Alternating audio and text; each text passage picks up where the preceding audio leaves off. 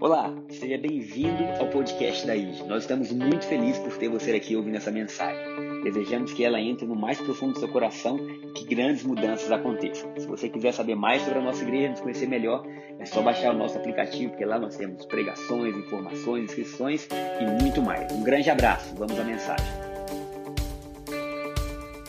Queridos, agora vamos lá. Nós vamos começar dizendo que todo mundo tem um começo, toda a história tem um começo. Você solta, por favor, Vitor, a primeira arte para a gente. Todo mundo tem um começo.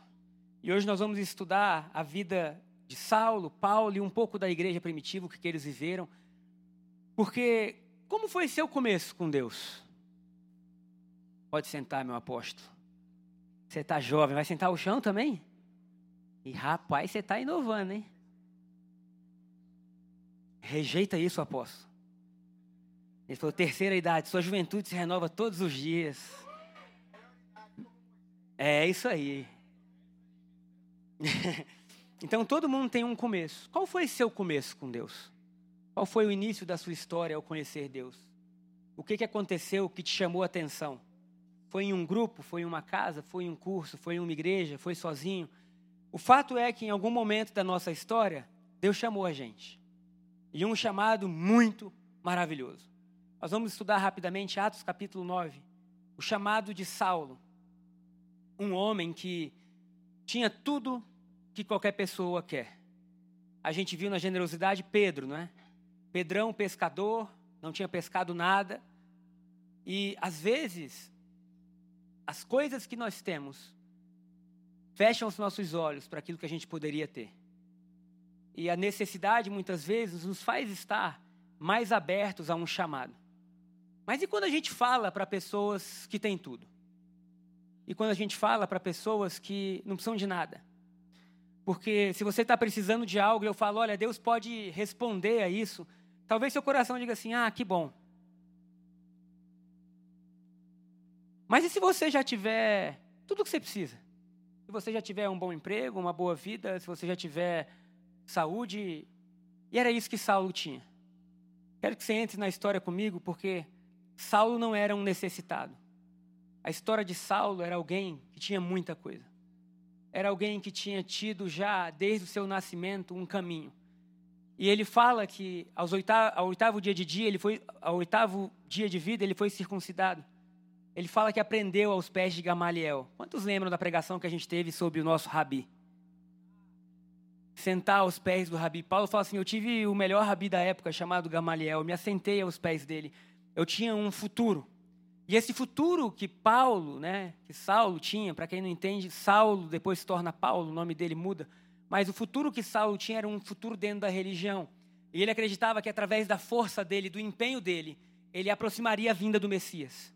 E o papel, então, de um judeu zeloso seria proteger a Torá e proteger os ensinamentos, a tal ponto que aquilo que Adão teve no Éden fosse devolvido ao mundo.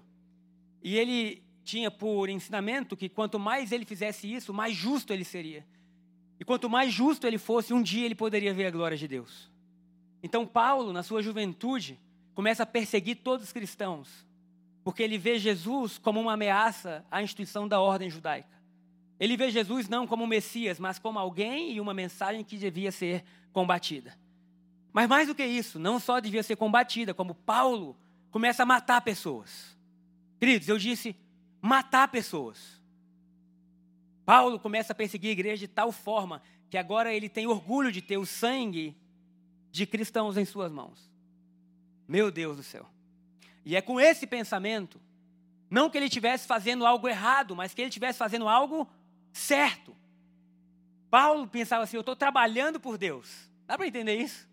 Eu estou no time que está do lado certo da história. E aí ele vai e ele pede cartas ao sumo sacerdote, para que ele fosse até Damasco, para continuar perseguindo e matando e prendendo as pessoas que diziam agora crer em Cristo Jesus. E assim começa a nossa história, Atos capítulo 9, versículo 1. Saulo, respirando ainda ameaças e morte contra os discípulos do Senhor, dirigiu-se ao sumo sacerdote. Ele pediu cartas para as sinagogas de Damasco, a fim de que, caso achasse alguns que eram do caminho, tanto homens como mulheres, os levasse presos para Jerusalém. Enquanto seguia pelo caminho, ao aproximar-se de Damasco, subitamente uma luz do céu brilhou ao seu redor. Alguém pode dizer amém? Ele caiu por terra e ouviu uma voz que lhe dizia: Saulo, Saulo, por que você me persegue? Ele perguntou: Senhor, quem é você? E a resposta foi: Eu sou Jesus, a quem você persegue. Mas levante-se e entre na cidade, onde lhe dirão o que você deve fazer. Os homens que, viajavam com Paulo pararam emudecidos, ouvindo a voz, mas não vendo ninguém. Então Saulo se levantou do chão e, abrindo os olhos, nada podia ver. E guiando pela mão, levaram-no para Damasco. Esteve três dias sem ver, durante os quais nada comeu e nem bebeu. Para um pouco aí. Irmão, tem ideia que o que acontece com Saulo é tão forte que ele entra num, pro, num, num projeto de jejum e oração. E ele fala assim: Bom, eu estava indo à estrada de Damasco e eu não vi um pregador. Eu não vi alguém que me disse: Uma luz brilhou. E essa luz brilhou de forma tão forte que eu caí no chão. E eu caí no chão e eu ouvi uma voz que dizia: Saulo, Saulo, por que, que você me persegue? Eu perguntei: Quem és tu, Senhor? E a voz me disse que era Jesus. Queridos, a vida de Paulo agora, tudo que ele creu, tudo que ele aprendeu, está sendo radicalmente mudada em uma tarde a caminho de Damasco. Porque agora, se Jesus é o Jesus e ele é o Senhor e ele de fato é o Messias, o céu não vai vir para a terra, o céu chegou. Se Jesus é o Messias, então o Éden, que eu estou tentando proteger para que ele venha, o Éden chegou. Se Jesus é o Messias, o reino de Deus está aqui agora. E se Jesus é o Messias, tudo que eu fiz até agora é incompleto e errado, e eu matei o povo dele. Meu Deus. Para Pedro foram as redes vazias. A multiplicação fez Pedro dizer: Jesus, eu te amo. Para Paulo foi muito mais difícil. Porque Paulo agora tem um encontro com aquilo que ele perseguia e ele odiava. E agora Paulo está tendo a oportunidade de mudar de vida. Não que a vida dele fosse ruim, Paulo tinha tudo. Paulo fala: Eu fui ensinado aos pés dos melhores. Paulo fala: Eu tenho dupla cidadania. Irmãos, naquela época, alguém para ser cidadão romano era muito difícil. Tanto é que Paulo, quando está sendo apedrejado e, e, e, atacado por ser, por pregar o evangelho, depois que os seus inquisitores param, ele pergunta assim: Por que vocês estão batendo num cidadão romano? E eles morrem de medo. Porque Roma, sendo o principal império, era muito difícil alguém se tornar cidadão romano. Paulo tinha tudo isso. Então, quando Paulo é chamado por Jesus, Jesus não está chamando alguém que estava no fundo do poço, amém? Jesus não estava chamando alguém que não tinha esperança. Jesus estava chamando um homem que tinha tudo que qualquer pessoa da época podia ter. E esse tipo de, de, de situação, às vezes, nos cega. Porque a gente acha que se a gente tem o que a sociedade acha que a gente deve ter, a gente está bem. Mas nem sempre é verdade. O necessitado às vezes está clamando por ajuda. Mas e quando os nossos bens camuflam o vazio do nosso coração? E quando as viagens que a gente faz camuflam a dor que a gente está sentindo e o vazio que está aqui dentro? E aí Jesus encontra agora esse homem, irmãos, que privilégio é você ter Jesus como sendo aquele que te chama de forma direta. A luz brilhou, ele viu Jesus. E ele passa três dias orando e jejuando, tentando entender aquilo que tinha acontecido com ele. Para você entender o que Deus quer fazer na sua vida, fala para quem está do seu lado: você precisa de tempo. A gente quer viver coisas sobrenaturais, mas sem parar, sem estudar, sem ler, sabe, sem se aprofundar. E Paulo, nos seus primeiros dias ali, tentando entender o que estava acontecendo, ele passa três dias orando e jejuando. Agora, olha que coisa linda que acontece no versículo 10, Vitor, por favor. Havia em Damasco um discípulo chamado Ananias. Quem? Olha que coisa linda. O segundo ponto da nossa pregação hoje é quem? Por quê? Quem é Ananias? Quem é Ananias? Saulo se converte, agora diretamente com Jesus. E a Bíblia fala que havia naquela cidade que Paulo tinha ido perseguir um discípulo chamado Ananias.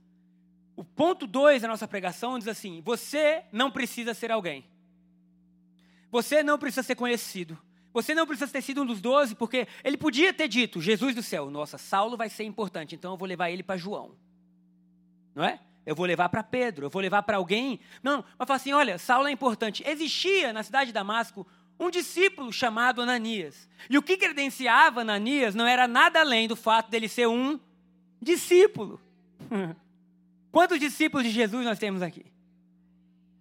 Um discípulo tem a ver com a vida que eu levo agora. É muito mais proveniente do meu discipulador, do meu mestre, de Jesus, do que de mim.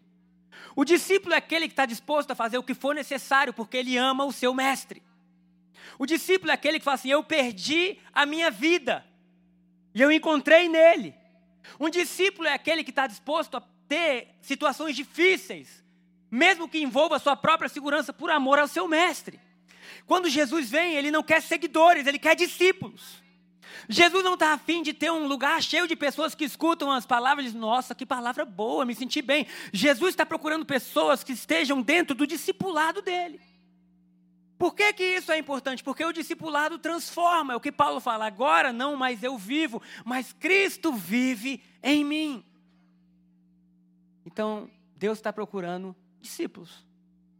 Pessoas que digam isso é tão importante para mim, que aquilo que eu achava, que eu julgava ser importante, já nem é mais tão importante. Discípulo é aquele que ouve a voz do mestre e segue. Irmãos, discipulado na época significava que a vida dentro desse lugar, chamado discipulado, é mais importante do que a vida fora. Por isso que Pedro deixa as redes cheias. Que ele fala: tudo que eu poderia conquistar na minha vida não chega perto daquilo que eu vou conquistar andando com esse discipulador. Quero deixar bem claro que o discipulador da vida do cristão é Jesus. É Jesus. O nosso discipulado não é feito para você se parecer com outra pessoa, a não ser com Jesus. Então eu sei que na igreja nós podemos ter discipulado, podemos ter aprendizado, glória a Deus, mas o discipulado aqui é para ser como é lá. Então o propósito do discipulado cristão não é fazer é, pessoas na medida do líder, mas na medida de Jesus. É por isso que quando a Bíblia chama Ananias, fala um discípulo. Discípulo de quem? De Jesus. Oh, glória a Deus. E um discípulo é aquele que ama tanto o seu mestre que fala assim: o que ele mandar eu faço. Agora não é mais meu. Queridos, quando você entrava em um discipulado, você estava dizendo assim: agora é ele. Aleluia. Certo dia perguntaram assim: se Deus mandasse você ir para a China, você iria? Falei, meu irmão, se Deus mandasse eu morar no ralo, eu iria. Porque eu morri para mim. Quando eu entrei no discipulado de Jesus, é assim, cara, o Gabriel pode ter vontade e desejo, desde que seja semelhante ao dele. Se ele tiver algo diferente, eu abro mão daquilo que era meu para eu viver o poder desse discipulado. Agora, presta bem atenção, o discipulado de Jesus não é para te botar a quem, mas te levar além do que o que você vivia. É o que Paulo fala, eu tinha tudo que eu precisava, mas tudo isso eu considero como nada, porque eu estou conhecendo um cara chamado Jesus. E a vida de fato acontece com ele. Então quem? Um discípulo. Quantos discípulos de Jesus nós temos aqui? Aleluia. Cuidado com o que você fala. Porque discípulo é aquele que, se o mestre mandar, faz. Então vamos continuar lendo. Havia em Damasco um discípulo, o Senhor lhe apareceu numa visão, irmãos. Discipulado, você ser um discípulo, é, significa que você tem contato com seu discipulador. Isso quer dizer que o discipulado é você estar tá com alguém que você pode ver, que você pode ouvir, que você pode entender as diretrizes, o princípio, é um relacionamento vivo. Ô oh, glória! E lá está, o Senhor lhe apareceu numa visão, parece simples, né? Quem que apareceu? O Senhor. O Senhor, se você for estudar no hebraico, é o dono. Dono de quê? De tudo.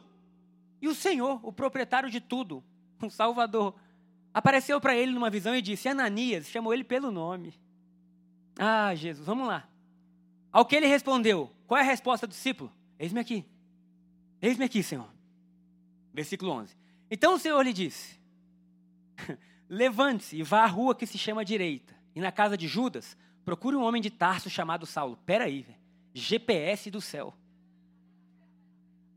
Tem ideia que Jesus aparece dizendo o endereço e o nome de quem Saulo estava, queridos, o céu sabe.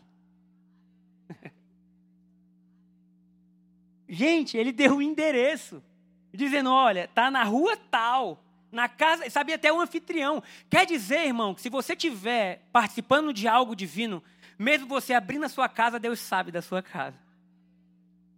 Tem ideia que Judas, nessa história, aparece só pelo que estava acontecendo lá? Só porque ele era um anfitrião, recebeu Paulo. E na casa de Judas procura um homem de Tarso chamado Saulo. Ele está orando. E numa visão, viu entrar um homem chamado Ananias e impor-lhe as mãos para que recuperasse a vista. Antes disso, só um parêntese. Vocês já imaginaram que Saulo podia estar em crise, pensando que ele ia ficar cego a vida inteira? Porque imagina, você vê a luz, você cai ao chão, e aí você pergunta: quem você é? Eu sou Jesus. E de repente você fica cego. Saulo podia pensar: tá vendo? Agora é a punição.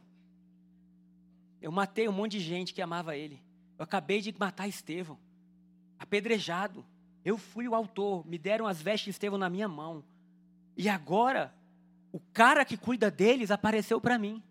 E o pior, eu fiquei cego. Ele podia estar pensando, será que eu vou ficar cego a vida inteira? Mas numa visão Deus mostra que a cegueira de Paulo era só para ele passar a ver o que ele realmente precisava ver. E ele vê um homem chamado Ananias. Ananias, porém, respondeu: Gente, tem ideia que o discipulado é sobre isso. O discipulado não quer dizer que você vire um robô. O discipulado quer dizer que Deus te ensina. Ananias respondeu: Senhor, de muitos eu tenho ouvido a respeito desse homem. Quanto mal tem feito aos teus santos em Jerusalém? Ananias estava tentando mostrar para Deus o que estava acontecendo, igual a gente quando ora. Talvez você não saiba, Deus, mas ele veio para cá, para Damasco, na minha cidade. Ele veio para cá. Ele veio para cá com a autorização dos principais sacerdotes para prender todos. Ou seja, Jesus, você não sabe, mas ele é inimigo. E se você me ama, você vai me dar de bandeja na casa que ele está. Então esse era o relatório de Ananias. Ele mentiu? Não. Ele disse a verdade. Saulo está matando e perseguindo um monte de gente. Ananias devia estar dizendo: Nós somos uma comunidade pequena que te ama, Jesus, e a gente conhece todo mundo. E geralmente, quando um chega para essa comunidade, quem chega depois? A família. Porque a pessoa aceitou Jesus e de repente fala com um irmão, fala com outro. E aqui na nossa comunidade, nós temos famílias que perderam os pais por causa dele. Nós temos mães que perderam filhos por causa de Paulo. E agora você quer que eu, hum, Ananias, hum, vá até lá para orar por ele. Eu acho muito legal isso. Porque me mostra amizade. Ananias estava dizendo: Eu estou com medo. Por mais que seja você falando, eu não estou me sentindo bem. Mas o Senhor disse a Ananias: Vá, porque este é para mim um instrumento escolhido para levar o meu nome diante dos gentios e reis, bem como diante dos filhos de Israel. Eu sempre falo isso. Ananias estava vendo aqui Deus estava vendo aqui. O relatório humano estava certo, o relatório divino era outro. Pois eu mesmo vou mostrar a ele o quanto deve sofrer pelo meu nome. Então Ananias foi e, entrando na casa, impôs as mãos sobre Saulo, dizendo: Saulo, irmão. Ah. Irmãos, nós estamos falando de uma comunidade que isso não era uma gíria. Porque irmão para hoje é gíria. Fala, irmão, é ou não é? Oi, irmão. O cara não é nada seu, ele é só um amigo. Mas agora, em vez de falar fala, véi, fala, mano, a gente está dizendo fala, irmão. Naquela época, não. Naquela época, o cristianismo entendia que eles eram uma família, porque eles tinham o mesmo pai.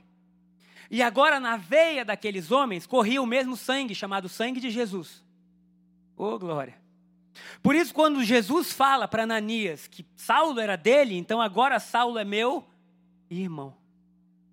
Fala para quem está do seu lado, irmão.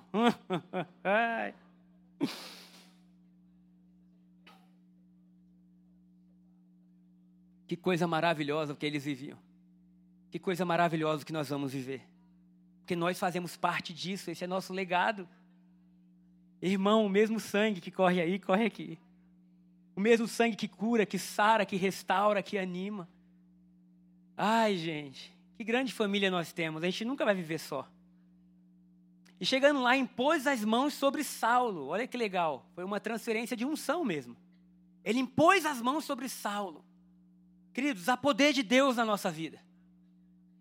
eu estou é, fazendo a turma é, do Nós Dois, né? o curso para casais do Nós Dois. Estão aqui nossos pastores, líderes, amados. Minha irmã agora, não só espiritual, mas de carne e sangue. Né?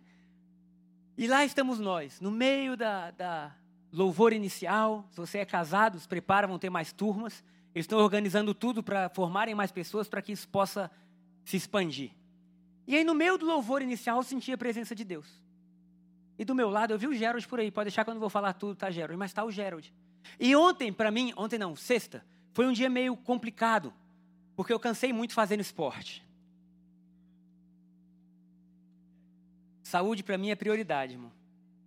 De manhã joguei futebol, no final da manhã. Final da tarde tentei jogar tênis. Mas eu cheguei lá à noite, eu estava meio desconectado, assim, sabe quando você está meio cansado? E quando eu parei ao lado dele, o Espírito Santo falou comigo assim: você está do lado dele por uma missão. Eu, uh, que legal, Espírito Santo. E aí, no meio do louvor, eu comecei a sentir a presença de Deus, eu vi que ele estava chorando, eu botei a mão sobre ele, no ombro dele. E eu não sabia qual era a missão, mas eu só botei a mão. No final do curso, falei: olha, eu sei que estamos acabando, mas queria orar. E foi engraçado que ele falou assim: olha, eu cheguei aqui de uma forma, eu estou tendo alguns relatórios na minha vida, estava muito difícil de eu vencer, emocionais, interiores. E quando eu cheguei aqui, eu comecei a sentir muito isso, mas de repente, no meio do louvor, quando o Gabriel botou a mão em mim, tudo foi embora. E ele sentiu a cura vindo sobre o corpo dele. Tem ideia que nós carregamos algo muito maior que a gente?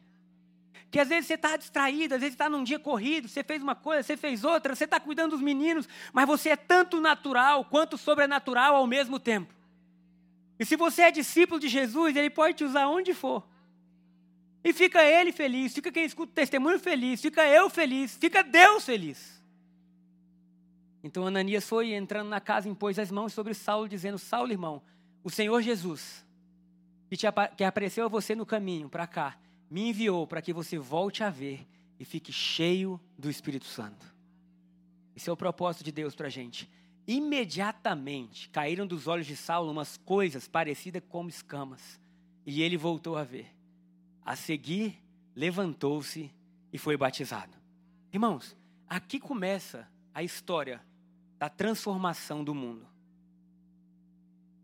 Eu digo, não. Vou botar da divulgação da transformação do mundo, porque a transformação foi na cruz. Mas você tem ideia que um discípulo chamado Ananias, quem? Ananias, até então ninguém sabia dele, foi chamado por Deus para orar por uma pessoa em uma casa. Ananias chegou lá e ele achou, beleza, eu vou cumprir o que Jesus falou, eu vou orar por Saulo dentro daquela casa. Mas ele não sabia que estava abençoando a todos nós.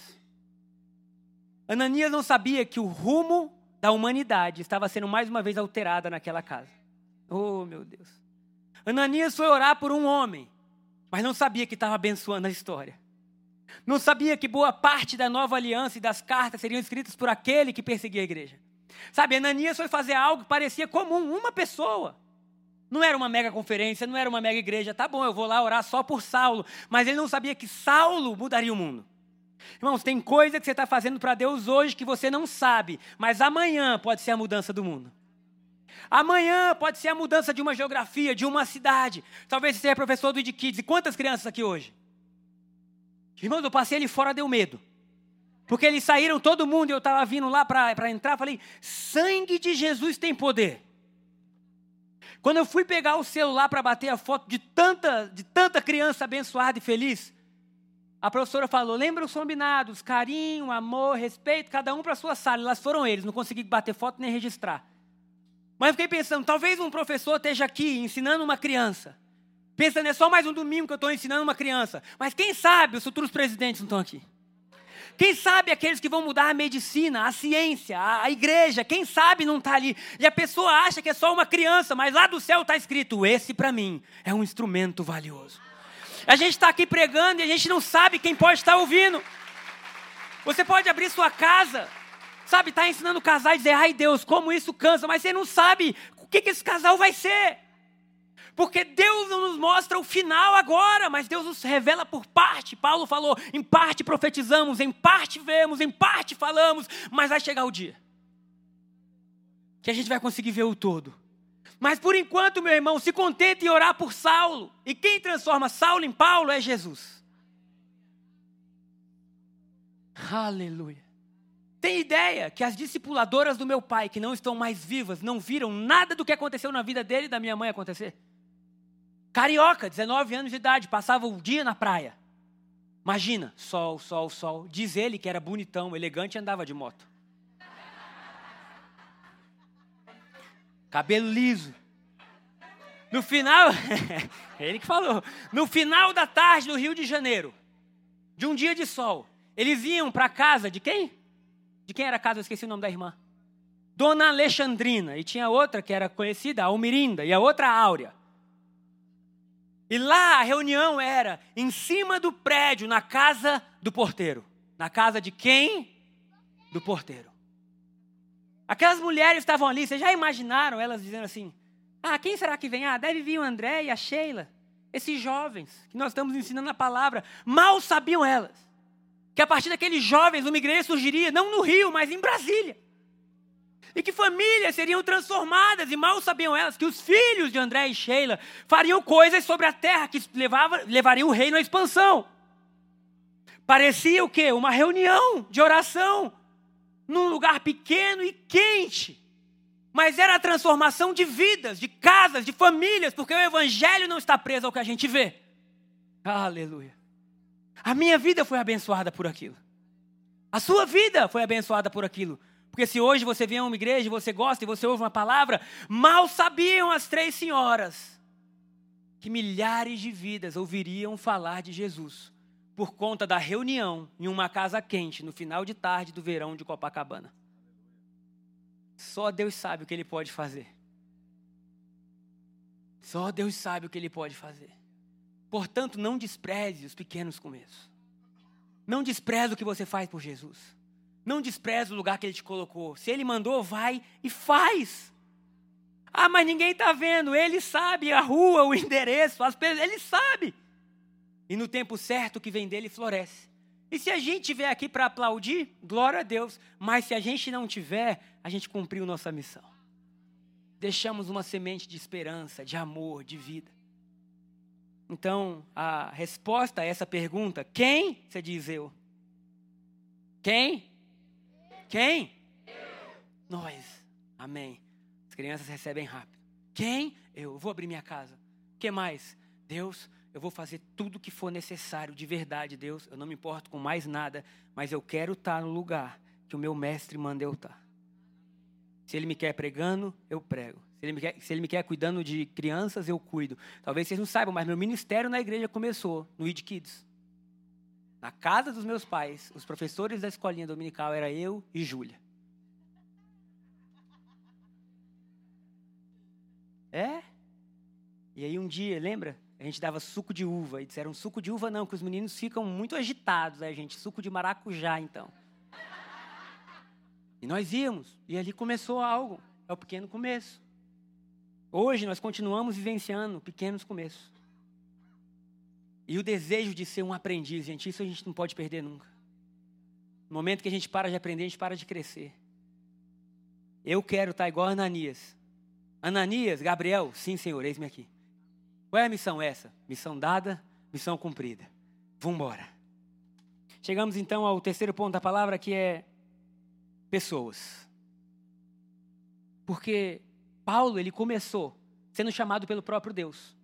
Foi ou não foi? Foi. A luz brilhou, ele caiu no chão, ele ouviu a voz. Mas depois que Deus o chamou, ele colocou algo muito especial ao lado de Paulo: pessoas. O mesmo Deus que fez ele ficar cego por três dias não podia dizer, Paulo, eu apareci para você novamente, agora volte a ver. Podia ou não podia? Mas por que, que ele mandou Ananias? Hum. Pessoas.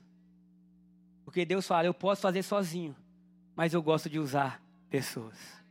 Eu poderia fazer tudo só, mas eu tenho pessoas que vão me ajudar na construção do reino. Pessoas. E aí Paulo lá está. E Paulo agora, ele entende o seu chamado, ele passa anos estudando. Se você gosta muito de estudar, tem um livro que eu indico para a biografia de Paulo, chamado Paulo, uma biografia, do Tom Wright. Maravilhoso. E ele vai mostrar tudo que Paulo viveu. E ele fala que essa mudança de direção Demorou anos para ser maturada no coração de Paulo, para ele entender o que estava acontecendo. Mas agora vocês imaginam o seguinte: que Paulo vai começar a pregar para as pessoas as quais a família ele destruiu. É por isso que quando você lê as cartas de Paulo, ele fala assim: Eu sou o pior dos pecadores, eu persegui o povo de Deus. Queridos, a perseguição daquela época não era assim. Né? Eu lembro que no colégio, no ensino médio, às vezes eu chegava, tinha um pessoal que brincava, aleluia! Né? Porque eu era crente. Então eles estavam tentando me zoar com aleluia. Não naquela época, irmão. Era morte. Agora, você já imaginou aquele que veio, né? Paulo está lá em Damasco, veio matar todo mundo. De repente ele fala assim, um tempo depois: Olha, eu vou estar tá pregando em tal lugar, quero chamar quem crê em Jesus. Tu iria? Ele disse: Meu irmão, tá louco? Como é que a gente vai? Vai que é uma cilada. O cara é esperto, vai que ele falou: Me converti, agora vai matar todo mundo. Então as pessoas estavam com muito receio de Paulo. E aí Deus manda um homem chamado Barnabé. Quem? Barnabé. Outro homem que aparece pouco na Bíblia, a primeira vez que Barnabé aparece é em Atos 4, quando ele dá uma oferta enorme, ele fala assim: tudo que eu tenho é de Jesus, e ele ajuda a edificar a igreja. Mas depois passam-se capítulos e capítulos sem ele aparecer no livro de Atos. Aí ele volta e fala assim: Barnabé foi aquele que ofereceu sua destra para Saulo. Agora, o nome de Barnabé não era Barnabé, era José, você sabia? Quem deu o nome de Barnabé para Barnabé foi a igreja. Porque disseram: ele não é José, ele é encorajador. E o nome Barnabé significa aquele que encoraja. Então Deus mandou um homem com coragem para pegar Paulo e dizer assim: Paulo, você não vai ficar sem pregar. Eu vou te levar as pessoas que são colunas na igreja, Pedro, Tiago e João. E eu vou mostrar como que Deus tem feito na sua vida. É verdade, você foi transformado. E lá vai Barnabé e Saulo. Glória a Deus pelos Barnabés. Glória a Deus porque Deus levanta pessoas que aparecem pouco, mas que fazem muito. Deus levanta pessoas, mas quem? Barnabé. Sabe? Alguém que pega e diz assim: vamos comigo lá. E há uma unção, queridos, que paira sobre a vida do Filho de Deus. É uma unção que rompe limites, amém? Que abre novas portas, que muda histórias. Então lá está, Barnabé, leva Paulo. Paulo começa a pregar. E aí você vê Ananias, Barnabé, Saulo e quantos outros participaram disso tudo. Irmãos, é um privilégio a gente pertencer ao reino de Deus. De repente, no meio da sua história, Deus manda uma pessoa por um período específico, mas aquela pessoa carrega tanto do céu que te tira da onde você está e te leva até a sua próxima estação. Ah, Deus não podia fazer sozinho? Podia, mas Ele prefere compartilhar conosco o privilégio de levarmos o reino dele adiante. Para nós é sempre um privilégio. São pessoas. Deus usa pessoas. Deus usa pessoas. Deus ama pessoas e escolheu fazer com que seu reino se expandisse através delas. Às vezes ele entrega diretamente ao nosso coração, outras vezes ele usa pessoas. Até coloquei um exemplo aqui que eu vou citar. É, segunda e terça da semana passada, a gente teve dois dias onde teve uma conferência aqui em Brasília. E dentro dessa conferência tinha uma sala profética. E foi engraçado, que eu não ia na sala profética. A sala profética nada mais é uma sala onde tem pessoas que oram por você e ali elas vão liberando palavras de conhecimento que Deus está fazendo, enfim. Mas aí o Google falou: não, vamos lá, eu quero te levar lá e vamos embora. E me colocou sentado na cadeira. E existiam algumas, algumas duplas. E aí, queridos, quando eu sentei lá, foi tão maravilhoso que as pessoas começaram a falar exatamente o que eu estava vivendo. Tanto do que passou, do que está sendo, do que vai ser. E eu levantava de uma dupla. E aí a ideia era uma dupla e você vai embora, porque tinha uma fila para as pessoas receberem oração. Só que quando eu levantava, outra dupla viu que eu levantei, senta aqui também. A Shayla achou que eu tinha entendido errado. A Shayla achou que eu tinha entendido que eu tinha que ir em todas as duplas. E eu tô que levanto e ela rindo, e ela rindo. Eu, cara, o que, que você está rindo? Não, achei que você tinha imaginado que você tinha que receber oração de todo mundo, mas não era. Toda vez que eu levantava, alguém dizia: Peraí, Deus está me revelando algo. E eu achei impressionante, porque as pessoas, elas conseguiam ver o que nós carregamos além do nosso próprio corpo.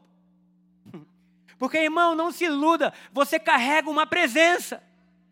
E essa presença de Deus fala muito mais alto que o seu corpo, do que o seu passado. Deus está dizendo: Eu tenho planos que pairam sobre a sua cabeça.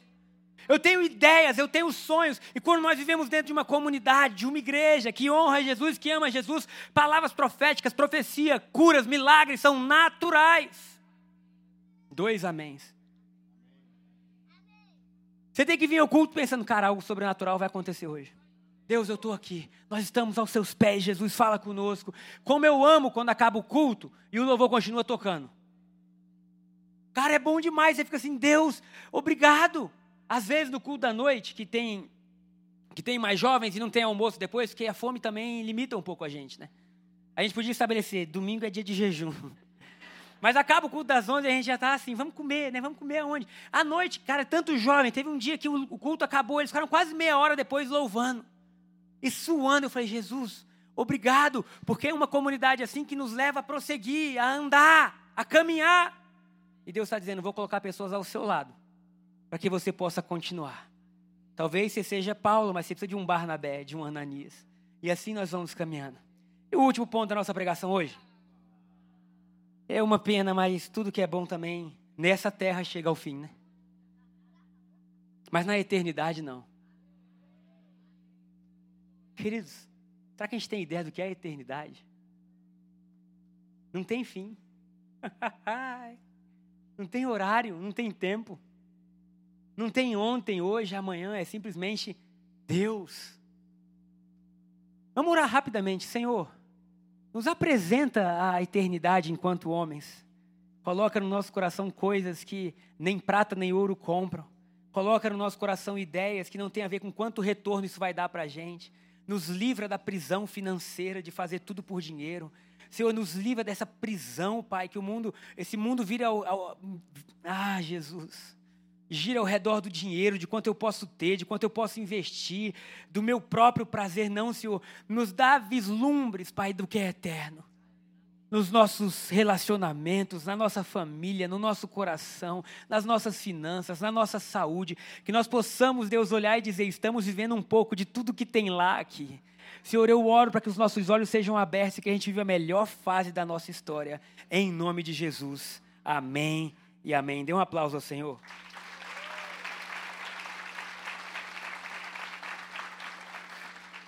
E o último ponto da nossa pregação, então, é coragem. Fala para quem está ao coragem. Porque às vezes a gente precisa de coragem. E, geralmente, coragem é necessária quando não está tudo bem, não é? Coragem. E aí vem Barnabé e fala assim, Paulo, coragem. Você já, queridos, eu fico pensando nisso. Você já imaginou você chegar em uma sinagoga onde Paulo às vezes pregava, ou numa reunião em casa, e tá o pai e a mãe de Estevão? Você já imaginou você vê os familiares das pessoas que você matou. E agora você tem que pregar que Deus é bom. Você já imaginou, queridos? Porque por mais que a gente venha entender a parte espiritual, a gente é homem também. Então Paulo precisou de muita coragem. E talvez Deus está te chamando para fazer coisas que você vai necessitar coragem. Coragem. E diz assim, em Atos capítulo 13, versículo 1. Atos capítulo 13, versículo 1.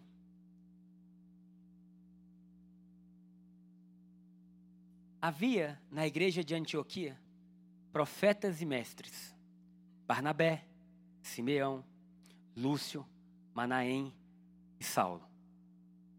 Versículo 2. Enquanto eles estavam adorando o Senhor e jejuando, o Espírito Santo disse: Separem-me agora Barnabé e Saulo para a obra a que os tenho chamado. Versículo 3. Então, jejuando e orando, impondo as mãos sobre eles, os despediram.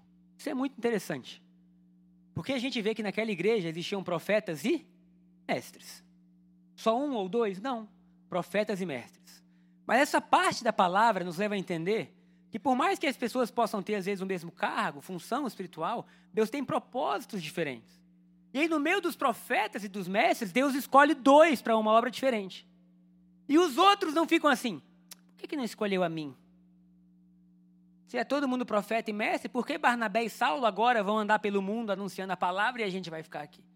Mas o contrário, o coração da igreja primitiva era: se Barnabé e Saulo estão rodando o mundo, a gente está também.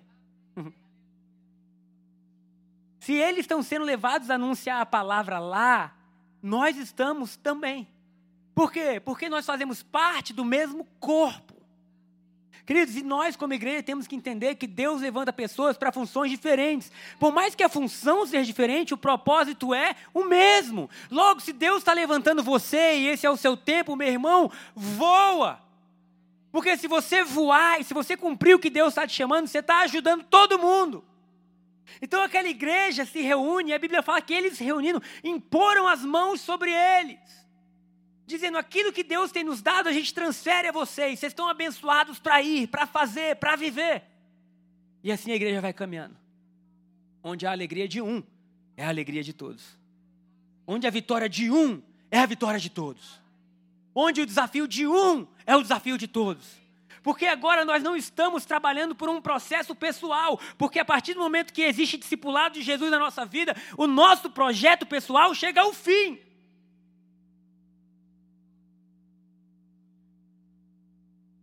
Porque se não chegou ao fim, vai existir disputa e competição na nossa vida para a gente sempre saber quem é o melhor, quem é o maior, quem construiu mais. Queridos, como que a gente vai saber disso?